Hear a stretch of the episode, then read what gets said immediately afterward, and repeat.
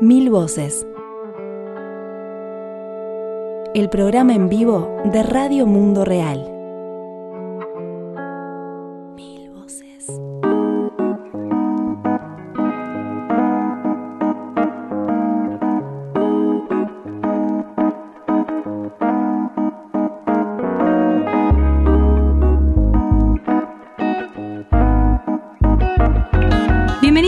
Bienvenidas al Mil Voces, este resumen semanal de noticias de Radio Mundo Real, en nuestra edición 360. José Losegui, hemos llegado a un número redondo, por fin. ¿Y esto no, no se celebra? ¿Cómo es que funciona esto? ¿Tenemos que hacer alguna especie de celebración, saludo especial o no? Yo creo que estamos celebrando un poco porque estamos este, grabando en, en un estudio eh, muy maravilloso, muy lindo, que es de Mediarte, así que les agradecemos también a la gente de Mediarte, a Federico, que está ahí junto con nuestro operador, editor y mago Edgardo Mattioli también por allí. Exactamente, ahora sí de- detrás del vidrio, ¿no? Claro, claro, ahora, ahora, ahora esto se está poniendo serio. Me sumo, me sumo al agradecimiento y, y el reconocimiento a Mediarte, también a, a Gabriel, Gabriel Sí. Simonetti, nuestro compañero de web de Radio Mundo Real que hizo posible esto, y a Federico y Edgardo que están en los controles. Azul. Viernes 26 de julio, Azul. Se termina julio, ¿no? Se termina julio, por aquí por Montevideo vamos a contar que está bastante lluvioso, estamos despidiendo este primer mes del invierno, si se quiere, con bastante lluvia. Y bueno, y traemos varias noticias para compartir y para que repasemos qué estuvo ocurriendo esta semana por América Latina. Vamos a ir con titulares, Azul. Entonces, mujeres negras de América Latina y el Caribe luchan por el derecho a ser y a permanecer en el territorio mientras se enfrentan situaciones de racismo y criminalización. Ayer, 25 de julio, ¿no? Azul, un día importante. Sí, el Día de las Mujeres Afro-Latinoamericanas, eh, Afrocaribeñas y de la diáspora, vamos a estar compartiendo algunos testimonios. ¿Con qué vamos a seguir, Azul? Eh, vamos a seguir por Honduras porque allí han procesado a 16 integrantes del Consejo Cívico de Organizaciones Populares e Indígenas de Honduras, el COPIN. Eh, estos integrantes del COPIN eh, viven en la comunidad de Nueva Esperanza y han sido procesados por la justicia, además de que se ha ordenado la captura de otros 100 integrantes de la organización que nuclea a, a comunidades indígenas. Muy bien, se conoció el contenido del borrador 1 del Tratado Vinculante de Naciones Unidas que, digamos, trata sobre transnacionales y sus violaciones a los derechos humanos y la experta Manuela Roland critica el documento porque no pone los derechos humanos por encima de la lógica empresarial. Vamos a abundar un poquito sobre esto cuando lo repasemos en el desarrollo azul. También eh, hay que informar que Chile votó el no al TPP-11, este Tratado de Libre Comercio. Eh, fue una votación popular mediante un plebiscito digital donde el 92% de las personas que votaron, unos 580 mil votantes que participaron allí, votaron por el no y ahora están esperando la votación en el Senado para ver si se aprueba o no finalmente este TLC. Esta fue una instancia no vinculante azul, pero que manifiesta claramente la voluntad popular, ¿no? Sí, que, que ya venía frenando varias votaciones en diputados y bueno, pero a- ahí se manifiesta que, que la población en Chile sí, no quiere este TPP. Muy bien, a cuatro meses del asesinato político de Sergio Rojas, organizaciones sociales de Costa Rica se movilizaron ante la Fiscalía General para exigir justicia y transparencia en la investigación. Vamos a estar compartiendo, como con los demás temas, un audio y una entrevista al respecto azul que tú realizabas entre semana. Y por último, para despedirnos algunos comentarios, en realidad primero anunciar que Colombia marcha hoy, este 26 de julio, en defensa de la vida de defensores y defensoras de pueblos y territorios, y también comentar brevemente las movilizaciones que hubo en Puerto Rico en los últimos días y que han logrado que el gobernador Ricky Roselo eh, anunciara su renuncia y dimisión el 2 de agosto. Muy bien, Azul, si a usted le parece bien y a la gente de Tras Controles también, vamos a la cortina musical y empezamos el desarrollo de Mil Voces 360, redondito.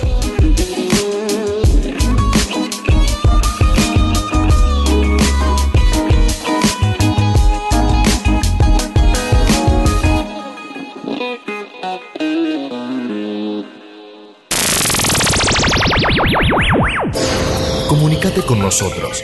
Deja tus comentarios en nuestras redes sociales, Facebook Radio Mundo Real y en Twitter arroba Radio Mundo Real.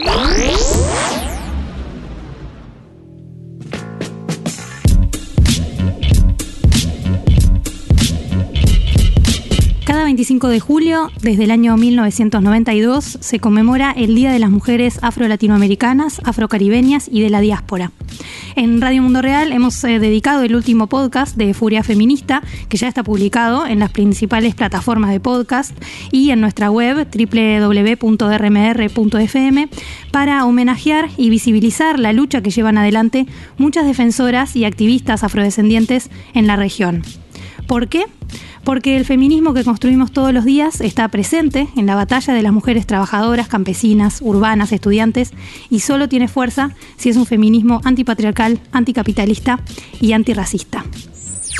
El ser antirracista no es solamente no ser racista, sino también apropiarse de lo que es la lucha sin intentar protagonizarla, pero sí eh, incorporarla en el día a día, en el cotidiano, poder evidenciar cuando las prácticas racistas existen, cuando se está oprimiendo una persona por su procedencia étnico-racial. Escuchábamos a Delfina Martínez, activista transfeminista negra de Uruguay, gestora cultural, a quien entrevistamos para conocer más en profundidad no solo cómo se vive el racismo en este país, donde la población afro no supera el 10% del total, sino también cómo frenar y acabar con el racismo y otras discriminaciones por género y clase a través del arte, por ejemplo, como ella lo hace, Azul. Y además del testimonio de Delfina Martínez, que pueden escuchar, como decíamos en Furia Feminista, el episodio 3, queremos enviar nuestra solidaridad con Francia Márquez, defensora de la comunidad de La Toma en el municipio de Suárez, Cauca, quien vive amenazada de muerte desde hace meses junto con otros defensores y defensoras que representan a comunidades negras en Colombia han sido nombrados por grupos criminales como un objetivo militar a eliminar y desde Amigos de la Tierra América Latina y el Caribe a Talc ha circulado una carta dirigida al presidente colombiano Iván Duque y a otras autoridades de ese país para que garanticen la vida de las y los defensores de pueblos y su permanencia en los territorios que son escenario de disputa, entre otras razones, por los intereses privados para ampliar los modelos de explotación extractivista, dice la Carta de Amigos de la Tierra América Latina y el Caribe Azul. Sí, así es. Eh, las mujeres negras luchan todos los días contra el genocidio de su pueblo, contra el avance del capital sobre sus tierras y sabidurías, contra la violencia e invisibilización, contra la militarización, el neoliberalismo, la precariedad del trabajo y las malas condiciones de vida a las que las quieren eh, imponer y oprimir, ¿no? Es el caso de Miriam Miranda, coordinadora general de la Organización Fraternal Negra Hondureña, la OFRANE, defensora del pueblo garífuna, y vamos a escuchar a Miriam reflexionando sobre algunos efectos que ha tenido el golpe de Manuel a Manuel Zelaya, eh, cometido hace 10 años en Honduras, y cómo desde entonces el país se ha transformado en un laboratorio político. De hecho, hay una nota especial en nuestra web también al respecto. Y cuánto impacta el racismo hoy también en ese país, en el cuerpo especialmente de las mujeres negras, que son quienes sostienen hoy especialmente la resistencia a este Estado fallido. Muy bien, Miriam Miranda entonces. Hay que ver cómo hay una crisis en todo su sentido, producto de un golpe de Estado, producto de una falta de institucionalidad, producto de que también este golpe de Estado generó las condiciones para que se establezcan con mayor propiedad y haya una absoluta impunidad y haya absoluto apoyo al capital transnacional que en este momento Honduras ha prácticamente entregado todo su territorio a todo el que quiera venir a invertir pero tiene que ver también con el racismo. O sea, no podemos también dejar de mencionar el hecho de que hay un desprecio a estas culturas, a estos pueblos. Siempre nos ven como un estorbo, siempre nos ven como personas desechables, siempre nos ven como un estorbo y entonces casi que podría decir que hay gente que se satisface pues de los exterminios que se hacen de los pueblos nuestros. Entonces no es posible que haya todavía un silencio absoluto a todo lo que está pasando en las áreas rurales, en las zonas caribeñas. Estamos hablando de Caribe de Honduras, Caribe de Colombia, pero ¿cuántos otros Caribes pasan lo mismo? Donde hay población negra y mujeres negras que están en una resistencia permanente en la lucha por los recursos, por su vida, por la defensa de los territorios y hay como que no pasara nada. Yo tengo medidas cautelares, paso en una absoluta vulnerabilidad permanente, sufro ataques de todos lados, gracias al acuerpamiento comunitario de las mujeres, de las redes de mujeres que son guías espirituales, a las redes de compañeros y compañeras que existen que están por ahí siempre pendientes, pues he podido salvaguardar hasta ahora mi vida, pero yo sé que es una situación que es permanente, es una lucha permanente para vivir, cuando debería ser un derecho y es un derecho absoluto luchar por los derechos humanos, pero aquí en este país es un delito, eh, tengo varios juicios abiertos, estén poniendo en la mesa este tema, es fundamental porque también la vida de nosotras las mujeres negras importan. Es necesaria la solidaridad, el acompañamiento, el acuerpamiento, pero también es necesario que existan condiciones diferentes en nuestros países y para eso, la gente y las mujeres organizadas, feministas, mujeres de todos los sectores también tienen que entender que esta vida importa, que esta lucha importa, que es necesaria y que muchas veces esta lucha es la que le contribuye a ella. Mil voces para dar voz a los que no tienen voz.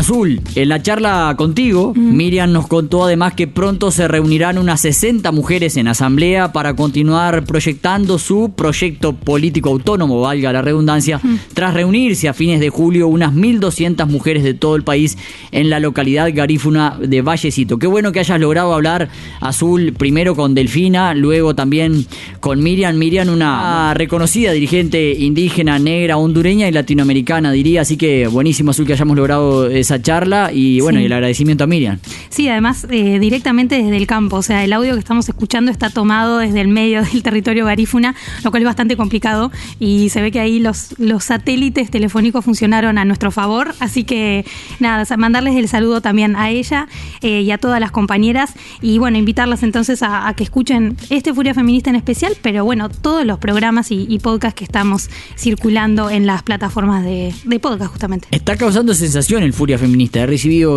varios saludos, felicitaciones, así que se lo extiendo a usted, a Azul y a las compañeras de la Marcha Mundial de Mujeres, quienes a nombre de Radio Mundo Real y de la propia marcha lo hacen posible. Así que pusimos este programa en funcionamiento, ya vamos por la versión 3 y, bueno, está buenísimo. ¿De esta edición va a haber también versión en portugués? Eh, va a haber versión en portugués y como sacamos ahí sobre, la marcha este 25 de julio el programa, eh, estamos, estamos ahí montando, produciendo la versión en portugués, pero sí ya en nuestras redes sociales, tanto en el Facebook como en el Twitter, estuvimos compartiendo el testimonio que está en portugués de Elaine Monteiro, de la Marcha Mundial de Mujeres de Río de Janeiro, y también su texto, su testimonio, que está en el blog de la Marcha Mundial das Mulheres. Así que les pedimos paciencia que ya viene la edición 3 del Furia Feminista en portugués. Vamos a seguir en Honduras, si bien el tema anterior era más amplio, pero de alguna forma nos quedamos en Honduras porque allí la justicia hondureña azul procesó a 16 integrantes de la comunidad de Nueva Esperanza, que integran además el Consejo Cívico de Organizaciones Populares e Indígenas de Honduras, el COPIN, y han llevado a cabo un proceso de recuperación de tierras. ¿De qué se trata, Azul? Bueno, eh Vamos a escuchar a Zuli en realidad para que nos cuente mejor, eh, pero bueno, esto tiene que ver con eh, un proceso de judicialización que han tenido hace dos semanas estos miembros de la comunidad de Nueva Esperanza que están recuperando tierras que estaban ociosas y sobre ellos ha caído eh, la detención, bueno, la persecución y la detención policial. Les ordenaron medidas sustitutivas a la prisión, pero mm, vamos a escuchar a Zuli, que forma parte del COPIN, que es compañera de estas personas procesadas explicando en qué contexto los detuvieron a estos compañeros y compañeras y en qué consisten las medidas judiciales que les aplicaron. Este fragmento de Zuli Azul, ¿de dónde sale? Nos lo mandan directamente desde las radios comunitarias del COPIN y agradecemos en especial a Carol Hernández que ha producido este audio. Hace como dos semanas aproximadamente los compañeros fueron víctimas de un allanamiento en sus en el previo de que ellos trabajan, en los previos que ellos trabajan y fueron llevados a audiencia. Entonces, hoy se les dictó este auto de formal procesamiento y se mantienen las medidas que ah, les habían puesto en la audiencia de hace dos semanas, que son no salir del país, no acercarse a los previos, eh, tienen que ir a firmar cada 15 días eh, en los juzgados de Comayagua. Eh, las tierras nos informan los compañeros de la comunidad que antes de que ellos llegaran a trabajarlas y a cultivar estaban ociosas y que por eso ellos las decidieron recuperar esas tierras y poner ahí sus cultivos y hasta el momento en el que ellos empezaron a cosechar y a tener frutos, bueno, se, las autoridades empezaron a, a hacer estos actos de criminalización contra ellos. Como COPIN anunciamos que no cesaremos la lucha por defender el derecho a la tierra, el derecho a trabajar la tierra de nuestros compañeros y compañeras de Nueva Esperanza y también informar que en esta acción pasada el 22 y 23 de julio en Tegucigalpa se llegaron a acuerdos con el Instituto Nacional Agrario y les exigimos también a ellos que empiecen a trabajar y a empezar a diligenciar estos acuerdos ya que eh, con esto también podríamos detener esta persecución legal que están enfrentando nuestras compañeras y compañeros de Nueva Esperanza. Además, Azul, la justicia hondureña ha dado 100 órdenes de captura en contra de los demás comunitarios que trabajan la tierra en la comunidad de Nueva Esperanza. Qué panorama, ¿eh? Sí, esto es un ejemplo más de, del grado de criminalización que está sufriendo el COPIN no es de ahora, es desde hace años. Por eso también poder reflexionar en esta década que ha pasado desde el golpe a Manuel Zelaya, cómo se ha profundizado. Bueno, en el transcurso de esa década ha sido asesinada, entre otras, Berta Cáceres, que es como un emblema, una representación del grado de impunidad que tiene el Estado hondureño y vale decir que eh, si bien el juicio de Berta Cáceres terminó a fines del año pasado y fueron procesados eh, y condenados en realidad siete hombres, siete sicarios, a los cuales se identificó y se probó que estaban implicados en el asesinato de Berta Cáceres, esas siete, esos siete hombres todavía hoy, recordemos que no tienen una sentencia definitiva, o sea, no sabemos, eh, se los, la fiscalía propuso una pena perpetua, pero todavía hoy no está fijada. Y eso es grave porque, bueno, porque no se puede tampoco tener a las personas, digamos, detenidas sin, sin la condena, ¿no? Y es probable que si siguen pasando los meses van a tener que liberarlos. Esto es grave. También es grave que el juicio a uno de los autores intelectuales, que es David Castillo, todavía está en ascuas, en veremos, y también es posible que se pueda vencer la prisión preventiva.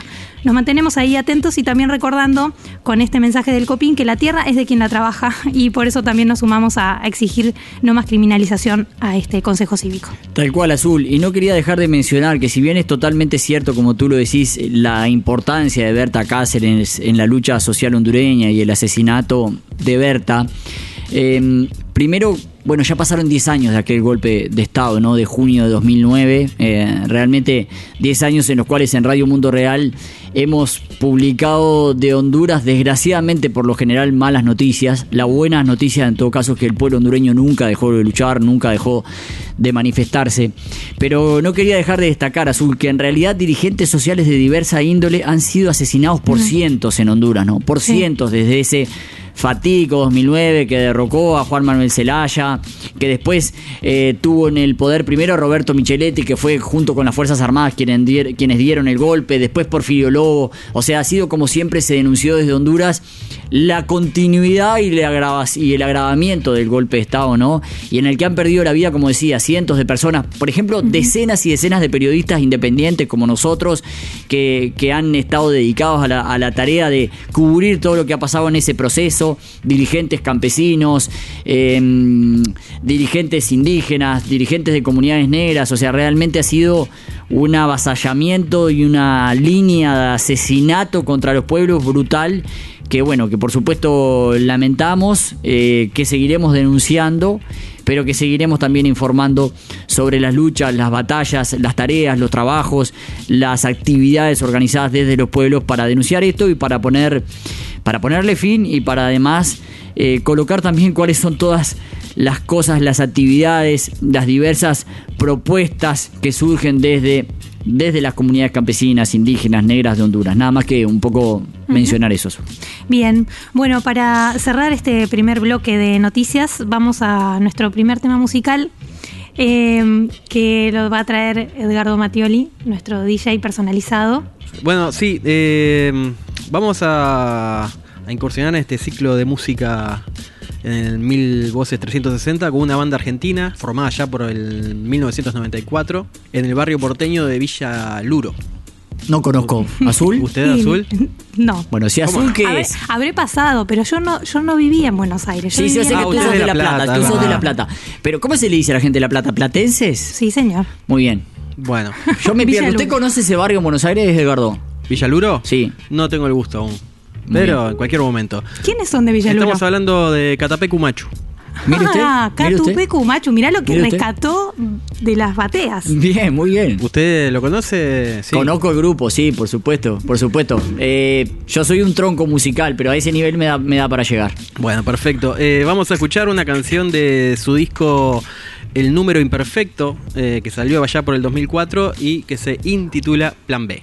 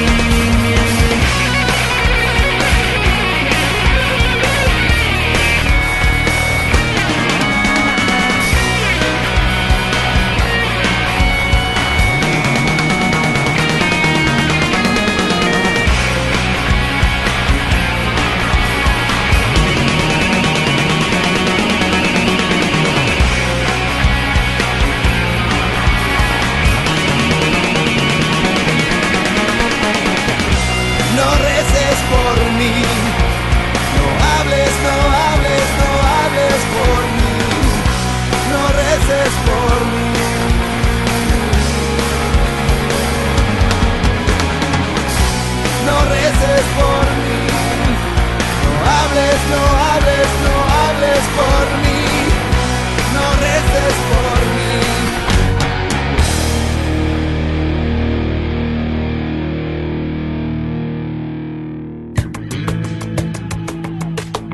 Mil voces. Para dar voz a los que no tienen voz.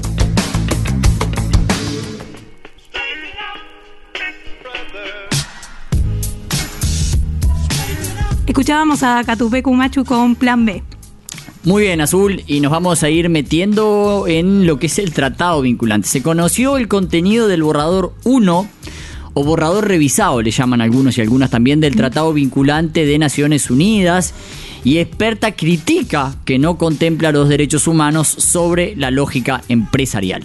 Sí, venimos siguiendo las negociaciones que se dan desde hace varios años en Naciones Unidas. En particular, bueno, vos, José, has sido un enviado especial para cubrir eh, este, estas negociaciones por el Tratado Internacional Jurídicamente Vinculante sobre Empresas Transnacionales y Derechos Humanos.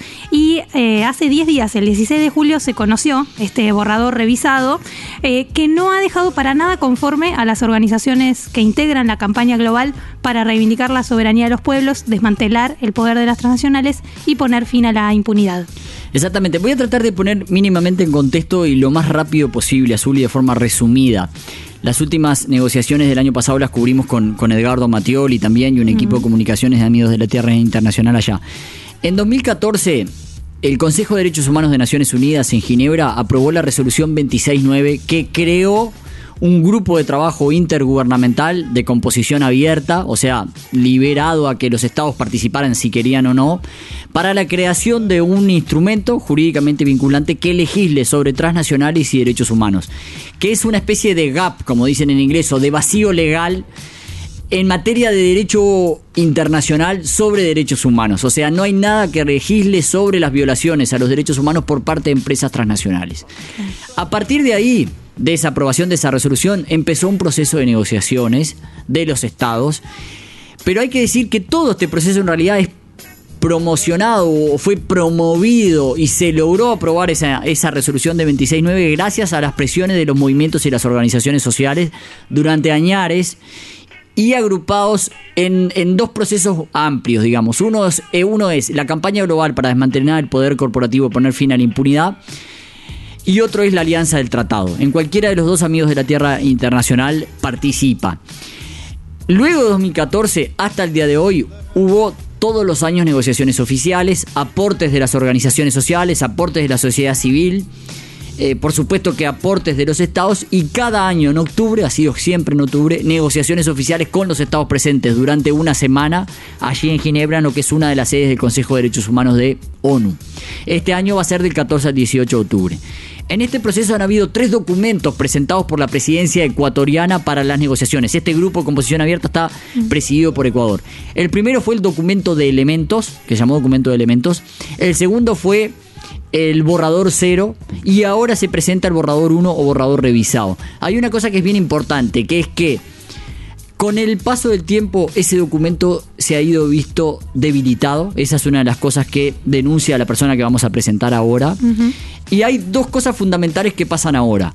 Primero es, ella dice, todavía no la presento, dice esta experta, el documento, el borrador 1, este último documento presentado, no coloca los derechos humanos por encima de, por ejemplo, los tratados comerciales o tratados de protección de inversiones, que es un punto grave. Claro. Y lo segundo es que retira el foco en las empresas transnacionales, o sea, abre el foco para todas las empresas, lo cual en realidad para quienes presionan por este, este tratado es una derrota. Es una derrota porque eso puede hacer que el proceso dure muchísimo más tiempo, eh, reciba un montón de otras presiones y quite el foco sobre lo que hoy hay un vacío legal, que es qué pasa cuando las transnacionales violan los derechos humanos. Eso para tratar de resumir, Azul, de qué va este proceso. Si bien la publicación del borrador se da tres meses antes de la quinta sesión, esta que hablábamos del 14 al 18 de octubre, lo que permite que los diferentes actores en el proceso tengan tiempo para analizar el contenido y elaborar otras propuestas, esta versión preocupa. Y hablamos por esto con la abogada brasileña, coordinadora del Centro de Derechos Humanos y Empresas OMA, integrante ella de la campaña global, pero además Azul, experta en lo que tiene que ver con derechos humanos y empresas, investigadora, Manuela Roland. Ese es el nombre de la, de la mm, abogada que entrevistamos y vamos a escuchar un poquito qué es lo que ella nos dice sobre este borrador ahora presentado.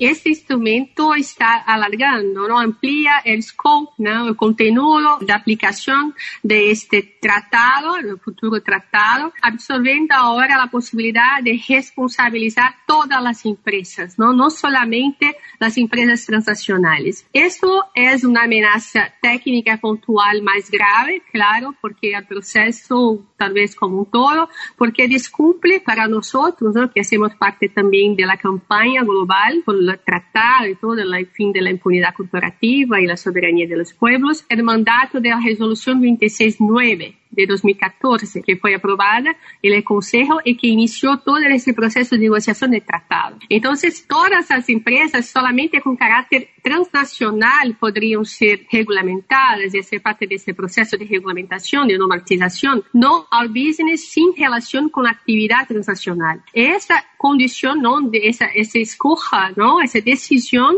atiende a los intereses de la Unión Europea y de actores como la Asociación Internacional de Empleadores. Este es un señal muy malo, ¿no? Entonces, para nosotros hay un ataque técnico específico al mandato de la resolución 26.9. Bueno, como puntualizaba entonces la abogada Manuela Roland, este nuevo texto toma una de las propuestas fundamentales de la Unión Europea, de las organizaciones del sector privado y de otros estados, que es ampliar eh, el ámbito de aplicación de este tratado vinculante a todas las, las, empresas sin distinción, que este es el problema que señalabas antes de escuchar la Manuela José, eh, que tiene que ver con no cumplir con el mandato de la resolución 26.9, que es claramente apuntar a las empresas con actividad transnacional. También hay que decir por qué es importante este tratado, por qué, por qué hacemos tanto hincapié eh, y, y en seguir las, las negociaciones y las discusiones, porque tiene que ver con este vacío legal eh, y porque las empresas transnacionales, o sea, han habido casos muy conocidos que también hemos seguido, por ejemplo, uno muy obvio que es eh, toda la contaminación que ha hecho eh, Chevron Texaco en Ecuador, un juicio que en su momento Ecuador gana y hasta el día de hoy siguen en apelaciones y en juicios donde inclusive han tenido, están como procesados para, para pagar y devolverle plata a la transnacional porque eh, la transnacional no responde y dice que no le, no le corresponde que ella no cometió, digamos, ningún delito, ni, por ejemplo, delito ambiental, eh, ni afectación a las comunidades, porque las transnacionales son como una suerte de entelequia, ¿no? No se sabe dónde están. Entonces, si eh, aplican y cometen violaciones a los derechos humanos, que esto implica despojo de los territorios, contaminación, bueno, asesinato muchas veces de líderes sociales, como estamos viendo y como vamos a hablar más adelante, en función de instalar allí sus proyectos de extracción activistas, pero después nadie responde por eso. O como también ha pasado en Brasil con el caso de Brumadinho y otras empresas que responden, ¿no? Estas grandes mineras o empresas que tienen que ver con proyectos hidroeléctricos que luego no responden a nada. Entonces, ¿dónde uno va a pedir justicia? Exactamente, ese carácter transnacional hace que ellas se escondan en eso, que digan, no, pero es una subsidiaria. Por eso este tratado apunta a las eh, empresas transnacionales en toda la cadena de producción, justamente para que no pase esto que vos estás denunciando.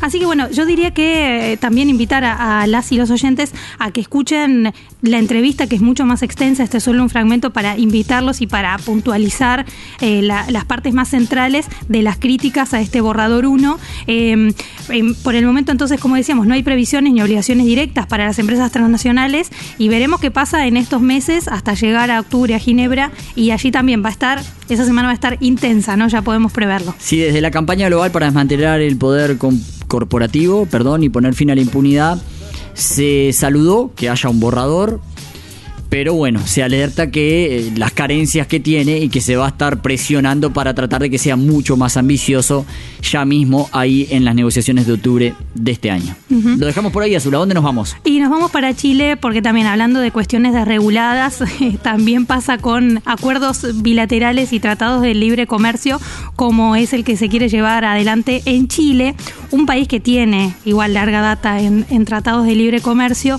que han complicado mucho al país tras y en este caso, en realidad, queremos dar una buena noticia que tiene que ver con que la, la población ha participado en el plebiscito digital que se llevó a cabo contra el TPP-11, el Tratado Transpacífico, y se votó por el no a este tratado eh, con un 92% de los votos, unos 580 mil votantes. Ahora lo que se espera es la votación en el Senado y vamos a escuchar desde el movimiento de la plataforma Chile Mejor se interese a Lucía Sepúlveda que nos cuenta un poco eh, las, eh, bueno, los resultados y la opinión respecto a estos resultados en el plebiscito. Estamos muy contentos con el resultado de este plebiscito, que a nivel nacional significó que hay una mayoría absoluta de 92,71% del universo de votantes que se manifestó en contra del TPP, con solamente un 6,10% de eh, aprobación a este tratado que trata de dar nuevas garantías a los inversores y de poner un candado a los cambios que quiere hacer en el modelo económico y en temas como la previsión, la salud, la educación, eh, la población de Chile. En total votaron en todo Chile, de Arica a Magallanes, es decir, de la región más al norte del país a la región más austral, 584.311 personas, lo cual es eh, muy eh, un logro muy importante porque en Chile hay un es un país donde la gente eh, descree de las votaciones en general y por tanto significa que hay una confianza para expresarse de esta manera, con una suerte de democracia directa, en un tema tan importante como es el Tratado Transpacífico. Hay que decir que el plebiscito digital es la mayor votación digital que se ha dado en Chile y cerró el 23 de julio, después de dos semanas de estar abierto allí en Internet. Como decíamos, tuvo un rechazo del 92% de los votos eh, y bueno, y se votó vía web. Esta decisión popular no es vinculante, por lo tanto, lo que sigue ahora es intentar que el tratado no se apruebe en el Senado. Muy bien, si los senadores aprobaran el TPP azul, estarían yendo contra la opinión del pueblo chileno que ya logró frenar a comienzos de año la votación en diputados. Luego eso se perdió por presiones políticas, pero de aprobarlo los senadores se exponen a perder votos populares en las próximas elecciones. Esto es así, ¿no? Ellos muchas veces, los gobernadores, los gobernantes, tienen el poder de terminar haciendo lo que les parece, pero eso también tiene un Mm. costo, ¿no? Azul? Sí, eh, también en, en nuestra web en www.rmr.fm pueden encontrar distintas notas de la cobertura de, la movilización popular que ha tenido el TPP y en especial recordar eh, aquella entrevista que tuvimos con Camila Montesinos de Anamuri, de la Asociación Nacional de Mujeres Rurales e Indígenas de Chile, que es parte de esta plataforma de Chile Mejor Sin TLC, donde analiza estas presiones políticas y también, eh, a ver, ¿qué implica este TPP al fin y al cabo? ¿no? Entre otras cosas, eh, vulnera el derecho a la soberanía del pueblo, obviamente, porque va a actuar y va a incidir en un montón de cosas y deja por fuera las decisiones nacionales o, o regulaciones nacionales. También vulnera el derecho a una alimentación sana porque pretende mercantilizar y privatizar las semillas nativas, algo que nos tiene alertas también en toda la región. Recordemos la ley de semillas que se quiere aprobar también eh, con el auspicio, nunca mejor dicho, de Bayer y Monsanto en Argentina. Las llamadas leyes Monsanto, ¿no? Azul? Tal cual, eh, que lo que van a obligar es a comprar esas semillas y a privatizar el mercado, ¿no? Y además a penar, esto hay que decirlo, a criminalizar a aquellos y aquellas agricultores que utilicen semillas nativas sin comprar las que están en el mercado. También obviamente esto deriva en que la agricultura eh, o- obligatoriamente eh, usa todo el paquete tecnológico de, de agrotóxicos, de la revolución verde que hablábamos en el último Mil Voces. Sí, tal cual. Y también el TPP impide o impediría subsidios para fomentar la agroecología. Lucía Sepúlveda detalló otros riesgos del TPP azul y aclara que todavía no se sabe cuándo será la votación en el Senado chileno. y también por el tema de soberanía, que es que ponen un congelador nuestras leyes, de manera que todos los cambios que quisiéramos hacer van a ser probablemente suspendidos por eh, los nuevos gobiernos para tratar de evitar las demandas internacionales que pueden surgir respecto de temas que pueden ser considerados por los inversores como una vulneración a sus expectativas de ganancia y como una expropiación indirecta. De manera que todos los movimientos sociales que estamos luchando, como por ejemplo el MATE, el Movimiento por el Agua y los Territorios, que es uno de los que integran esta coalición Plataforma Chile Mejor sin TLC, lucha por recuperar el agua. Pero eh, si una minera, si lográramos pasar una ley en ese sentido o, la- o la- o una nueva constitución que asegurara el derecho de las comunidades a manejar y a gestionar el agua, en ese caso eh, la compañía minera respectiva podría demandar al país porque consideraría que eso es una expropiación indirecta al ver lesionada su expectativa de ganancia, puesto que sus costos aumentarían. No tendría todo el agua gratis a disposición como la tiene en el día de hoy. Esos son los problemas que enfrentamos con este Tratado Transpacífico.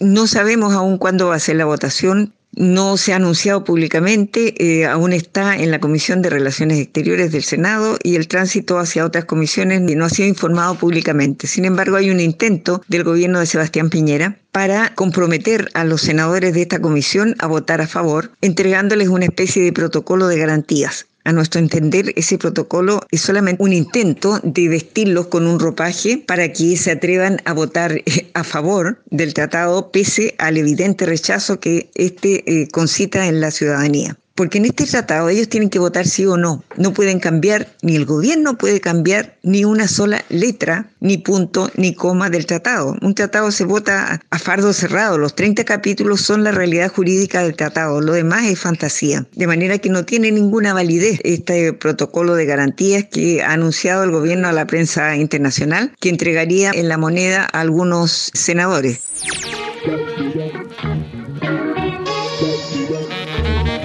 Estábamos escuchando a Lucía Sepúlveda, integrante del movimiento Chile Mejor Sin TLC. Azul, no puedo dejar de manifestar el, bueno, el, el, vínculo, porque también por estas horas, particularmente en Uruguay, ha sido muy fuerte el trabajo, en el sentido de que se terminó firmando el TLC Mercosur, Unión Europea. El Ministerio de Relaciones Exteriores uruguayo liberó ahora 25 documentos oficiales de las negociaciones. Hay que decir que estas negociaciones fueron hechas en total secreto, a espaldas de la ciudadanía.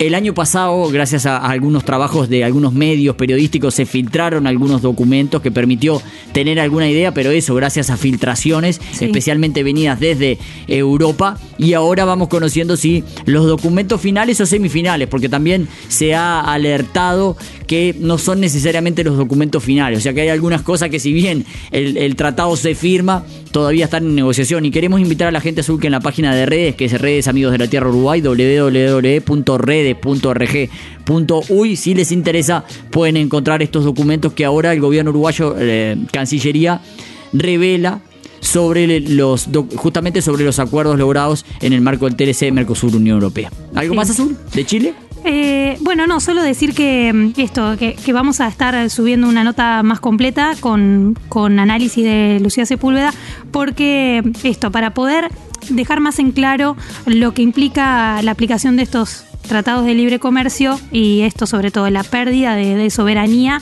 sobre las decisiones en la salud, en la educación, en la alimentación, ¿no? Cómo se empiezan a meter, eh, a tener injerencia, en particular las empresas, los lobbies empresariales, en las decisiones soberanas de los pueblos. Bueno, entonces la anunciamos para la semana que viene, esa nota. Así es.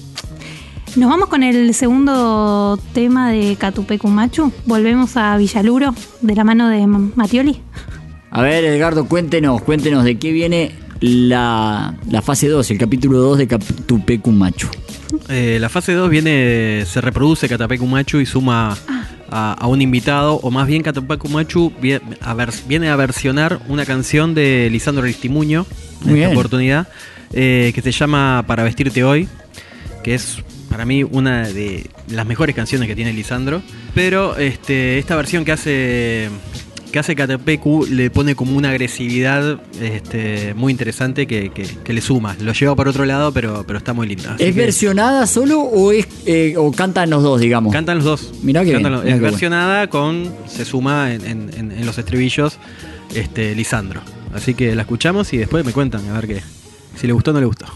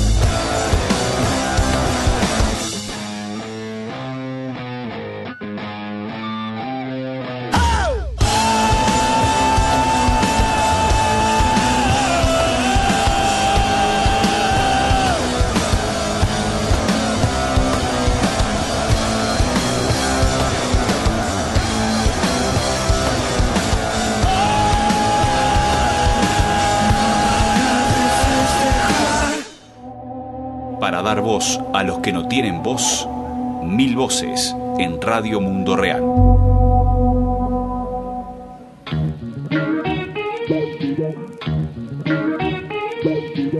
Qué linda música, Azul, qué linda música. ¿Qué es que estábamos escuchando? Qué linda música. Linda, tranquila, ¿no? Es suave para, para terminar la semana. Eh, era Catupecu Machucón, Lisandro Aristimuño, un músico patagónico, también muy, muy soft, ¿no? Muy, muy como tranquilo, que lo llevan a este nivel con Catupecu haciendo para vestirte hoy. Gracias por el aporte musical desde, desde Argentina, desde Villaluro. Tal cual, tal cual. ¿Y a Eh, dónde nos vamos, Azul? No, nos vamos para Costa Rica eh, a cuatro meses en realidad de- del asesinato de Sergio Rojas, el líder indígena Bribri. Este 18 de julio se cumplieron, como decía, cuatro meses de este crimen político. Sergio fue asesinado en marzo en su hogar, ubicado en Yeri, territorio ancestral de Salitre, Punta Arenas, un sitio por el que estaba luchando desde hace más de una década. Sergio fue Azul, miembro fundador del Consejo de Defensores de la Madre Tierra y del Frente Nacional de los Pueblos Indígenas, el FRENAPI. Sí, decenas de movimientos y organizaciones sociales consideran que fue un crimen político y que es responsabilidad del Estado costarricense eh, por su omisión en cuanto a las medidas cautelares que tenía Sergio establecidas por la Comisión Internacional de Derechos Humanos, la CIDH, en 2015 y también los derechos legítimos que tienen los pueblos indígenas en sus tierras ancestrales. Esto lo expresaron en un petitorio que circuló y que se pidió la firma de muchas organizaciones sociales que se presentó ante la Fiscalía General de Costa Rica el 18 de julio. Exactamente, esto pasa mucho, ¿no, Azul? De dirigentes mm, diversos, ¿no? Campesinos, indígenas, negros, mujeres, que tienen medidas cautelares establecidas por la Comisión Internacional de Derechos Humanos y que sin embargo los estados fallan en hacerlas cumplir. Sergio estaba amenazado de muerte y lo mataron igual, ¿no? A pesar de estas medidas. Sí, y de hecho ese día, el 18 de marzo, él venía de una reunión con autoridades locales también para denunciar hostigamiento, no solo sobre él, sino sobre otros compañeros y compañeras, y, también para seguir exigiendo el derecho a permanecer en el territorio. Desde mm, Coecoseiba, Amigos de la Tierra Costa Rica, Alejandra Porras habló con Radio Mundo Real. Mm, Ellos han acompañado, ellos y ellas han acompañado mucho la lucha de Sergio Rojas y de su comunidad por recuperar las tierras y territorios y acompañaron también esta acción frente a la Fiscalía General de Costa Rica, diciendo especialmente que se necesitan respuestas y pistas claras desde el Estado para saber por dónde está yendo la investigación sobre el crimen. Escuchamos entonces a Alejandra Porras de Coecoseiba.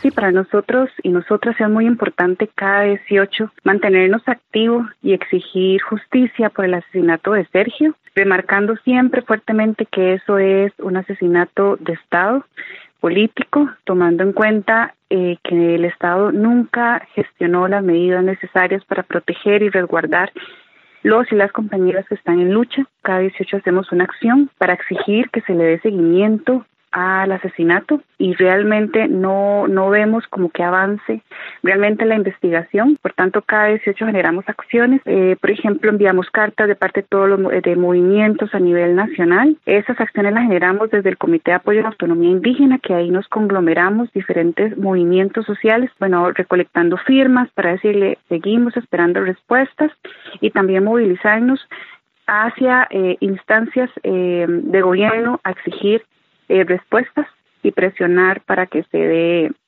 claridad sobre el asesinato del compañero Sergio.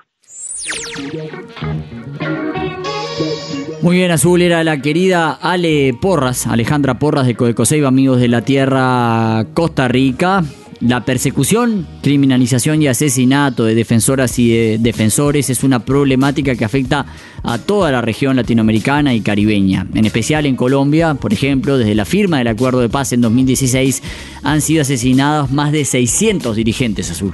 Sí, y para que sus muertes no queden en la impunidad, este viernes 26 de julio se van a realizar más de 70 movilizaciones en Colombia, en distintos puntos de todo el país obviamente, y unas 62 concentraciones en distintas capitales del mundo, entre ellas aquí en Montevideo, desde donde estamos transmitiendo, va a haber un plantón en la Intendencia de la capital uruguaya, en defensa de la vida de estos líderes comunitarios. Porque además hay que decir, seguramente en esta movilización aquí en Montevideo y en otras capitales del mundo estarán participando no solo, eh, eh, digamos, obviamente las personas que viven en este país, sino además migrantes que han tenido, migrantes colombianos que han tenido que venir a vivir aquí, eh, también corriendo de esa persecución y de esa situación de inseguridad que se vive, por ejemplo, en Colombia.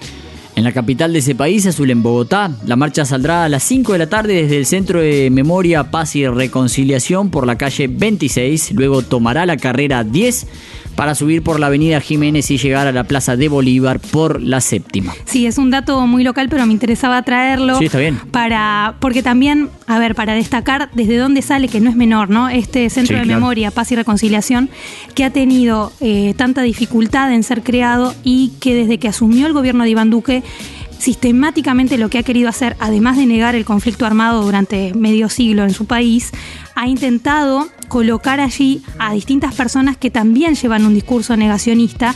Y de hecho la Asociación Minga, por ejemplo, entre otras organizaciones de derechos humanos, ha retirado la documentación que había presentado ese centro de memoria por estar en peligro esa documentación allí. ¿no? Entonces, me parece que no es menor el recorrido que va a hacer. Ojalá que transcurra todo de la manera más pacífica posible, porque sabemos que allí en Colombia se reprime mucho la protesta social, así que también vamos a estar atentos y enviar, obviamente, eh, el saludo y el abrazo en este día de movilización a compañeros y compañeras de Sensat, Agua Viva, Amigos de la Tierra Colombia, al Movimiento Ríos Vivos y a tantas asociaciones de, que sabemos que, que la luchan muy fuerte desde cada territorio, ¿no? Es realmente, uno no quiere meterse en, un tema que da para mucho, obviamente, no Azul, pero es realmente gravísimo, gravísimo que desde la firma de los acuerdos de paz se haya asesinado tanta gente, tantos representantes de, de diversas organizaciones, e inclusive Azul, hay que decirlo, integrantes de las ex Fuerzas Armadas Revolucionarias de Colombia, que se desmovilizaron, eh, que entraron en el proceso legal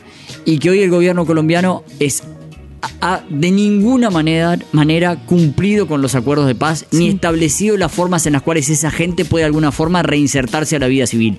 Lo que ha generado, entre otras cosas, que muchos eh, ex integrantes de la FARC estén volviendo a la selva, estén volviendo a- a- al, al campo a esconderse, digamos, Sí. y continuar con acciones de otro tipo al ver que realmente desde el Estado hay un incumplimiento fatal de los acuerdos de paz. Así que Sí, que están desprotegidos, ¿no? Están en una situación de absoluta desprotección, eh, desarmados además, o sea, ya están en, en- en situaciones mucho más vulnerables de las que estaban antes y eh, en contraposición a eso han crecido las bancri, ¿no? Las bandas criminales, como se llaman allí, o grupos paramilitares también. Exactamente, porque mucha de esta gente, además, Azul, son campesinos, o sea, eh, gente que está acostumbrada a la vida en el campo, que ha vivido siempre del campo y que necesita estímulos desde el Estado para poder reinsertarse a la vida. Por ejemplo, poder producir, Claro. poder tener una parcela de tierra.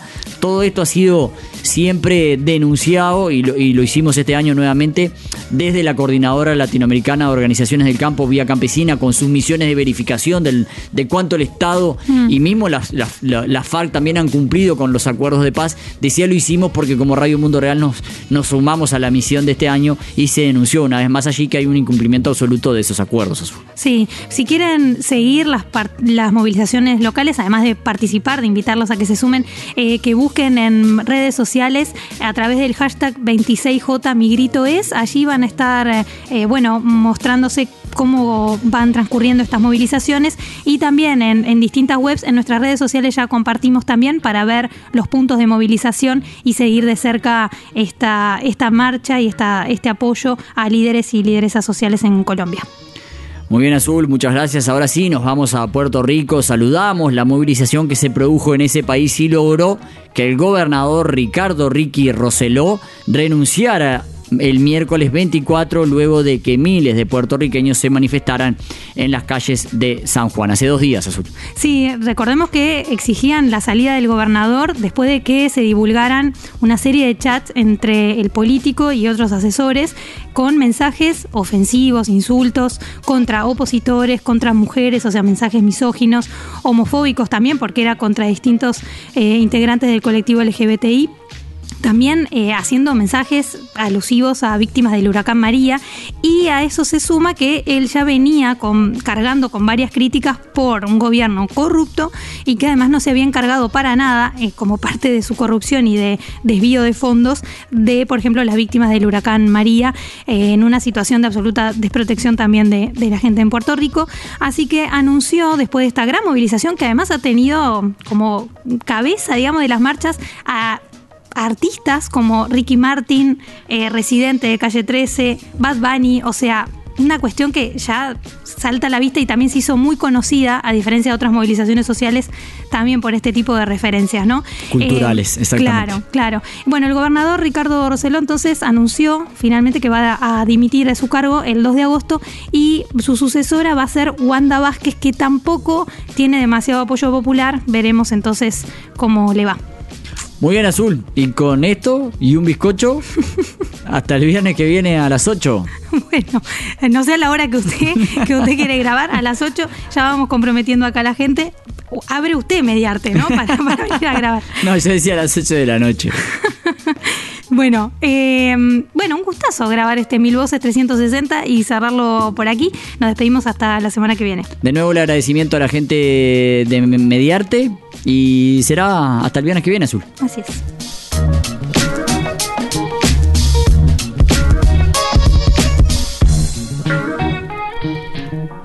Años de lucha y resistencia. Una semana de información. Una hora de noticias. Mil voces. En Radio Mundo Real.